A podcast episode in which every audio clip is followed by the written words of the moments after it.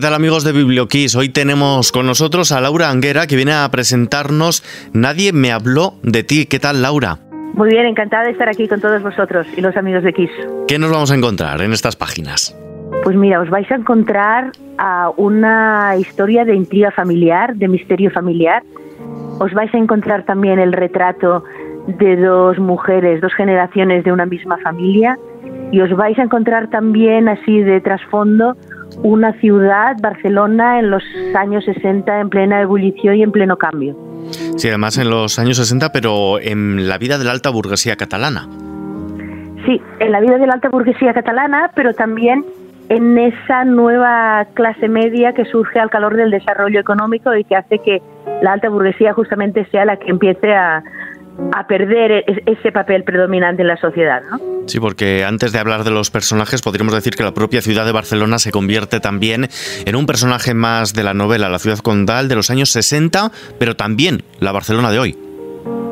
Sí, efectivamente.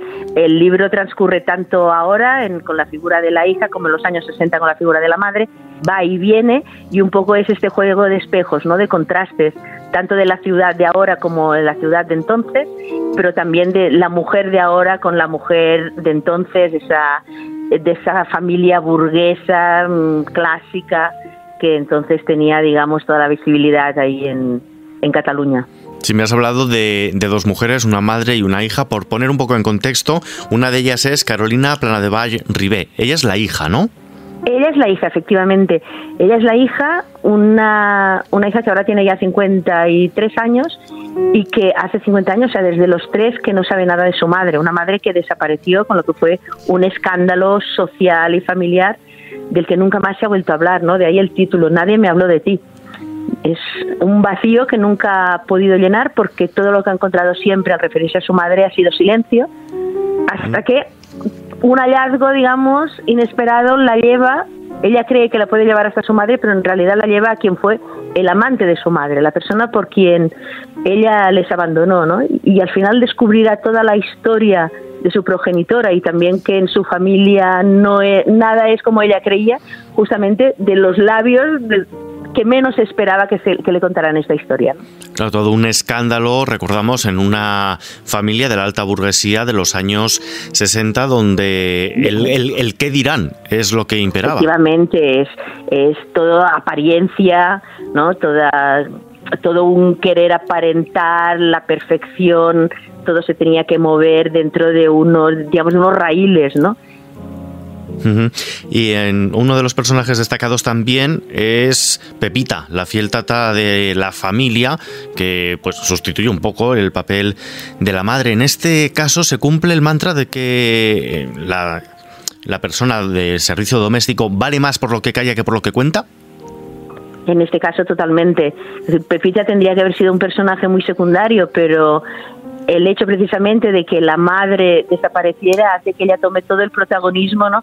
de cuidar a esa hija es la que la que hace cubre un poco ese papel y por tanto coge también una, un protagonismo que quizá como persona del servicio no le toca, pero que como persona que ha criado a Carolina, pues es un personaje fundamental en la novela. Y efectivamente es una persona que, que lo sabe todo, pero que nunca ha dicho nada, un poco por esa fidelidad ¿no? a la familia, que casi casi es ya también su propia familia.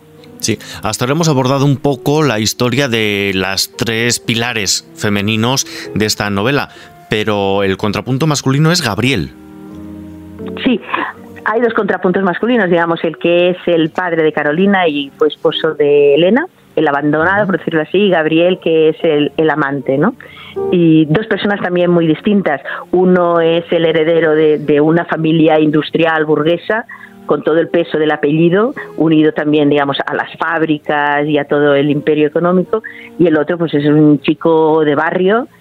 Son dos vidas que no tendrían que haberse cruzado jamás, pero que justamente, bueno, también por casualidades del destino, convergen en, en este amor por la misma mujer que es Elena.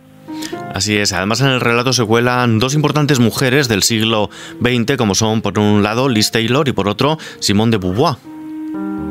Sí, hay, hay cameos, hay algunos cameos en, en el libro, podemos decirlo así, sí.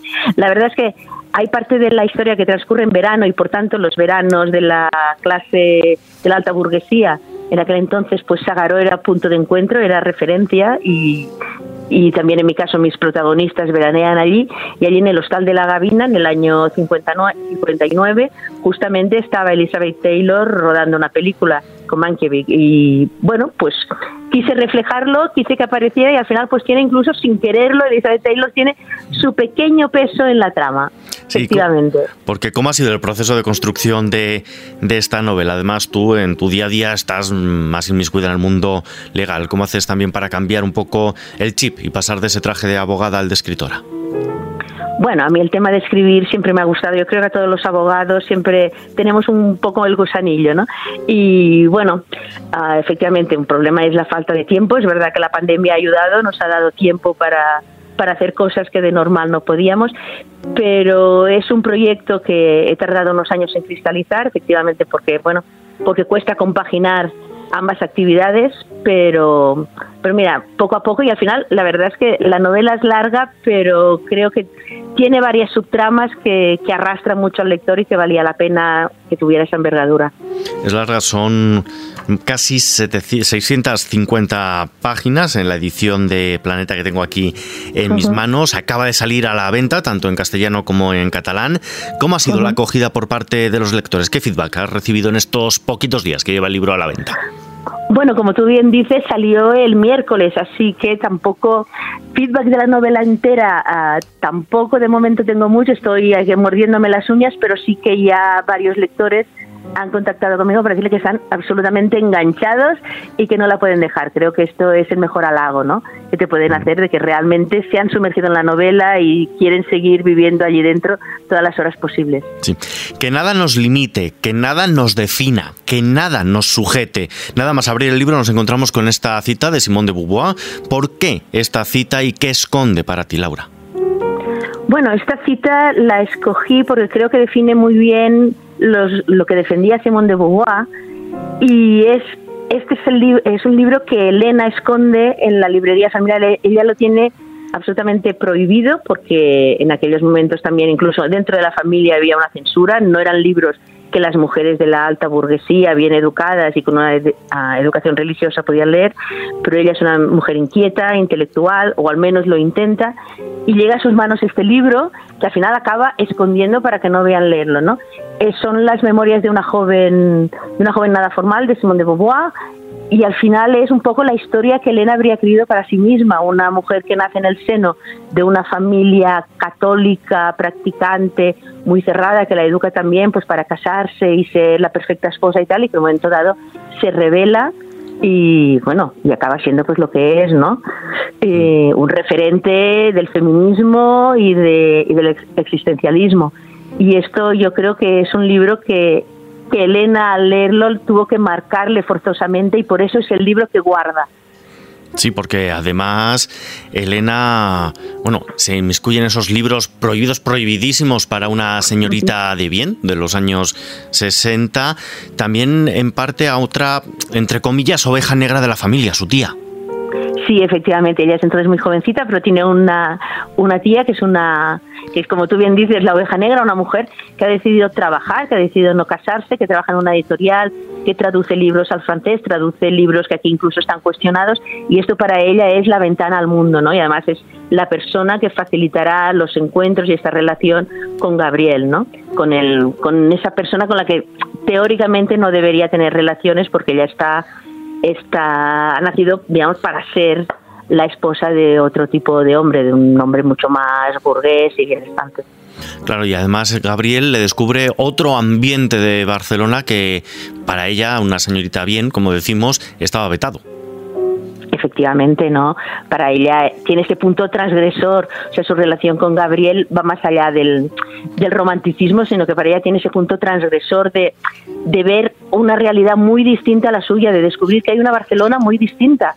Y además la, los pongo físicamente en los dos polos opuestos unos en la, en la ladera de Montjuïc, de, perdona, del Tibidabo, que es la montaña rica, la montaña clasista, por decirlo así, y el otro pues en, a los pies del Tibidabo, que es el, pues el Poplacé, que es portuario, nada que ver, ¿no? Y entonces pues esa dicotomía de la ciudad que realmente se daba en aquellos momentos pues es un poco las dos realidades entre las que ella transita con la, bueno, con los dos hombres de su vida y son las que convergen en este libro. Nadie me habló de ti, pero tú, Laura, debutaste hace una década, en 2012, con Boom. Has tardado nada menos que una década, decimos, en volver al ruedo literario. ¿Por qué tanto tiempo de, de espera? Bueno, Boom fue un poco son dos novelas que nacen de, por dos motivaciones muy distintas, ¿no? Boom en aquel momento, Boom es un poco la historia novelada de lo que fue la crisis inmobiliaria y financiera del 2009 y siguientes. Yo en aquel momento trabajaba efectivamente para una promotora inmobiliaria de una entidad bancaria, con lo cual, vamos, lo sufrí de lleno, ¿no? Y mucha gente me preguntaba, oye, ¿qué ha pasado? ¿no? Queremos entender qué ha pasado, algo que parecía que era, vamos, que nadabais en oro y de repente este desastre. Y quise explicarlo de una manera fácil, un poco pedagógica, a través de una novela. Entonces, ese fue un ejercicio, que te digo, un poco pedagógico, y esto ya es otra historia, ¿no? Aquí sí que ya es, tiene una ambición absolutamente literaria, nada que ver y por eso también he querido prepararme, he ido a la, a la Escuela de Escritura del Ateneo y me he tomado mi tiempo para pensarlo, para hacer para hacer una investigación de los personajes, para, para realmente darles mucho más cuerpo, para hacer también una investigación de todo lo que era el entorno, de lo que era la sociedad en aquella época. Y esto, pues bueno, cuando tienes un recurso escaso como es el tiempo, pues sí, me ha llevado unos años. Claro, porque es que además, eh, ¿cómo acabó una abogada en paro escribiendo un libro, nos has contado, y además con el recién salido de la imprenta, fichas por el Barça? Sí, efectivamente. Bueno, eso también fue una de esas carambolas Ah, yo estaba buscando trabajo y bueno, a través de también un headhunter, de unas personas que conocían, vi el currículum, estuvimos hablando y al final pues efectivamente fiché con, para llevar la asesoría jurídica del Barça. Fue un periodo muy interesante, fueron cinco años, la verdad muy interesantes, intensos, divertidos, aprendí muchísimo me pareció fantástico el conocer todo lo que hay en el backstage de un club de fútbol, no más allá de lo que es el terreno de juego. Es una empresa en sí mismo, pero una empresa además muy potente y la verdad es que fue muy, muy interesante. Sí, ¿y qué proyectos tienes ahora, Laura, en mente? ¿Vamos a volver a tardar tanto en disfrutarte leyendo? Espero que no, espero que no. Tengo una novela en la cabeza que ahora cuando pase un poco esta vorágine de la promoción, de Nadie me habló de ti, espero ya, la tengo ya un poco ordenada ya en papeles y espero poder empezar ya a escribir. Sí, ya por ir terminando, estamos en una radio musical. ¿Qué llevaría Carolina, la protagonista de tu novela, en su playlist? Yo creo que Carolina es una mujer muy tradicional, ¿no? La han educado para ser, pues eso también, una representante de la de la alta sociedad catalana y por tanto yo creo que llevaría, no sé, música así como, yo te diría, no sé, Ahora me has pillado, ¿eh? Pero... Hmm. Pues no sé, Coldplay yo creo, por ejemplo. ¿Qué te parece? Me parece estupendo. Pues si te parece, con ellos nos vamos a despedir también en esta entrevista. Laura Anguera, que ha venido a contarnos un poquito más de Nadie me habló de ti, su nueva novela, que está editada por Planeta y que ya la encontramos en las librerías. Muchísimas gracias por acompañarnos, Laura. Muchísimas gracias a vosotros.